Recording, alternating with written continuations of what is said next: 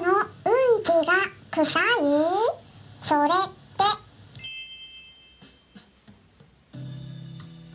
こんにちは。サラホリスティックアニマルクリニックのホリスティック獣医、サラです。本ラジオ番組では、ペットの一般的な健康に関するお話だけでなく、ホリスティックケアや地球環境、そして私が日頃感じていることや気づきなども含めて様々な内容でイギリスからお届けしております。さて皆さん、いかがお過ごしでしょうか？昨日はですね、クラブハウスにてイベントが2つ開催されました。朝の7時50分からはハワイ在住のアニマルコミュニケーターのしおりさんにお話ししていただいて、そしてですね、夜の10時10分からはペットフードに詳しいチーピンパパ先生と一緒にうんちとフードのお話をしました。まあ、それぞれのルームで朝の時間ではね、トータルなんと100人以上、そして夜の時間では約70人ぐらいの人たちが集まってお話を聞いてくださったんですね。本当にね、集まってきてくださった方、ありがとうございました。まあ、質問もね、いろいろとお受けしたんですけれども、まあ、残念ながら今回いらしていただけなかった方もきっとね、今後いらしていただければと思いますので、えーぜひですね、次回以降のイベントにご参加いただければと思います。まあ、うんちについては再びお話しするかどうかはまだ未定なんですけれども、アニマルコミュニケーションについてはシリーズ化しまして、なんとですね、しおりさんに第2回目と第3回目もお話ししていただくんですね。で、内容としてはですね、ペットの看病のことが次回、そして第3回目はペットロスについてお話ししていただく予定になっています。で、日程も決まっておりましてね、ぜひですね、皆さん、はい、メモをしていただければと思うんですけれども、4月28日水曜日の朝7時50分ですね。それが第2回目。そして第3回目は5月8日土曜日の夕方4時10分です。1時間となっております。のでね、ぜひお気軽にご参加ください。でね、実はですね、昨日だけではなくて、本日もイベントが開催されるんですね。本日はね、ちょっとまた違ったテーマになります。環境問題についてです。これはね、実はね、本当に本当に深い問題、ホリスティックケアの基礎になるとこなんですね。だから本当にね、絶対ここ外しちゃいけないんです。ホリスティックケアをあの知る上でね、やっていく上ですごく重要なところなんですね。で、ある程度の概要については、この環境問題について以前この音声配信でもお伝えしたことがありますので、ぜひ過去の配信も聞いてもらえたらと思うんですけれども、アフリカの海岸で起きていることについて今回お話ししていきます。ヒマラヤの方ではですね、えーもうかなり回数を重ねてまして 第238回目の配信になりまして、はい、タイトルはですね、死亡原因がプラスチックハテナ。今アフリカの海岸で起きていること。という名前になります、まあ、一応概要欄にリンク先載せておきますので、えーぜひねチェックしてみてください。アフリカのナミビアという国ご存知ですか？南アフリカの、えーちょっと西に隣接してるとこなんですよ、うん、西側ね、まあ、地図で言ったら左側です。にあのナミビアという国があるんですけどね。そこの海岸でたくさんのオットセイたちがプラスチックに絡みついてしまって命を落としたりまあ生き延びたとしてもですね傷を負ってもうなかなかねその傷が治らずずっと痛い思いをしていたりとかいろんな状況がね起きてしまっているんですね。でもそういったオットセイたちを助ける活動をしている人たちが現地にいるんです。で団体がありましてその団体の名前は英語なんですけれども Ocean Conservation Namibia という名前なんですね。そして略語として OCN って言うんですけども YouTube のチャンネルで動画上げていましてねで見ると本当にね動物たちが救出される瞬間を見ることができます。でねまあそこから地球環境についてもっと考えるようなきっかけになったらいいなと思ってルームを立ち上げることにしましたまあそういった状況についてはねまだまだ知られていないことがたくさんあるので地球環境の問題に興味のある方がいらっしゃったらね是非本日の夜9時10分からルームの方にいらしていただければと思います。でクラブハウスに参加できない方のためにですねまあちょっと人数はね限定されるんですけれども私の方からちょっと少しずつね招待させてもらっています。なので今はまだあのちょっとこれ iPhone でしか利用できないのがちょっとねあの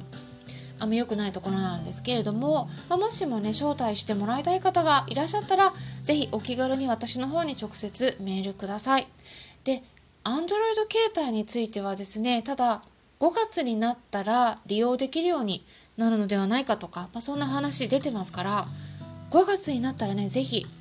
携帯電話の機種が何であっても利用できるようになると思うんですね。うん、なのでその時にねあの招待してくださいとか私に声をかけていただければと思います。ということで、まあ、最初に軽くイベントのお知らせをしたところなんですが今回はですねまあそのルームでもお話しした内容とちょっとかぶるんですが猫ちゃんのうんちについてお伝えしたいと思います。ただですね実はねこれねあの猫ちゃんの話って言いましたけどね、まあ、なんで猫ちゃんにしてるかっていうとね猫ちゃんのうんちが臭いっていうので有名だからです。でもね実はワンちゃんとか他の動物にも当てはまるお話になります。なので是非ね最後まで聞いていただければと思うんですけれども皆さんにまずねお伺いしたいことがあります。猫ちゃんのうんちは臭いってね聞いたことありませんか、まあ、これは昨日立ち上げたそのルームの中でも話したことなんですけれどもねこの話違うんです。肉食動物だから臭いんでしょうか？これも違います。猫ちゃんのうんちが臭いって言ってるのはもうね決まった食事を与えられてる猫ちゃんのうんち。臭いうんちしか知らない人たちが言ってることなんですね。臭くないうんちもあるんですよ。でねまずですねそもそも便の匂いってどういうふうにしてできると思いますか？お腹の状態によって変わるんです。例えばですね私たち人間でもお腹の状態によって便の匂い違いますよね。皆さん下痢したことありませんか？下痢するとだいたいうんち臭くなりませんか？ペットも同じです。どんな動物でも下痢すると便の匂いがだいぶ変わります。これはワンちゃん猫ちゃんだけでなくてウサギさんフェレットさんハムスターさんとか鳥さんでも全部同じことが言えるんですね。っていうことはですねお腹の状態がいい場合っていうのは便ってねそんなに臭くならないものなんです。なので皆さんもですねワンちゃんとか猫ちゃんなどのペット動物たちと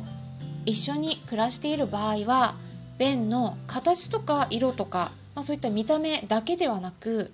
匂いもですね嗅いで是非チェックした方がいいです。まああんまりクンクンね人前で嗅いでたらこの人おかしいってね思われそうなのでこっそりね匂いを嗅いで まあそこまで鼻近づけなくてもね臭い場合もすぐ分かりますけどね。で便もですねパッと見た目なんか良さそうに見えてもですねこれ盲点なんですが中をねパカッと開けてみてください。開けると見た目はね綺麗でも中がドロドロになってる場合があるんですね。これもあんま良くないです。でねそういう時っていうのは匂いも結構ねドロドロの便の方がね臭かったりします。これは私ねあの飼い主の皆さんにパカッて開けた時のねに撮影した写真を送ってくださいってね言って見せてもらうんですね。そしたらね結構あるんですよ。うん。パッと見よくても開けると中ドロドロ。はい。ぜひねだから皆さん中を開けてみてくださいね。はい。そこまでねあのやると本当にうんちマニアみたいな感じに見られそうですけど。でね猫ちゃんの便の匂いにお話戻るんですけれども便がどんな状態になるかっていうのは腸内環境によって変わるんですね。で腸内環境っていうのは食べているものによって変わります。ですからね猫ちゃんの便がなぜ臭いかって考えてみてください。食事なんですよ。食事によって変わるんです。なぜそう言い切れるのか言いますとだって生食にすると便の匂いがほとんどなくなるからなんです。うん。なぜ生食にすると便の匂いがなくなるんだと思いますか？生食と一般的なドライフードの違いを考えてみてください。生食の場合は生だっていう違いもあるんですがどちらかというとそれよりもね食材の割合ですね。肉の割合が圧倒的に多く糖質がかなり少ないんです。猫ちゃんは肉食動物ですから基本的にはですね肉メインの食事の方が便が小さくなって匂いもほとんどしなくなります。便が小さいっていうのはそれだけきちんと吸収できているっていうことなんですね。食べたものをしっかり吸収できるようになると便は小さくなり匂いもあまりしなくなります。ここですねすごく重要なポイントです。だからといって生がいいっていうわけじゃないんですけどね。手作り食でも肉がメインになるとうんちが匂いがかなり変わります。是非ですね皆さんここのポイント覚えていただければと思います。今回も最後まで聞いてくださりありがとうございました。参考にしていただけたら嬉しいです。ホリスティック獣医サラでした。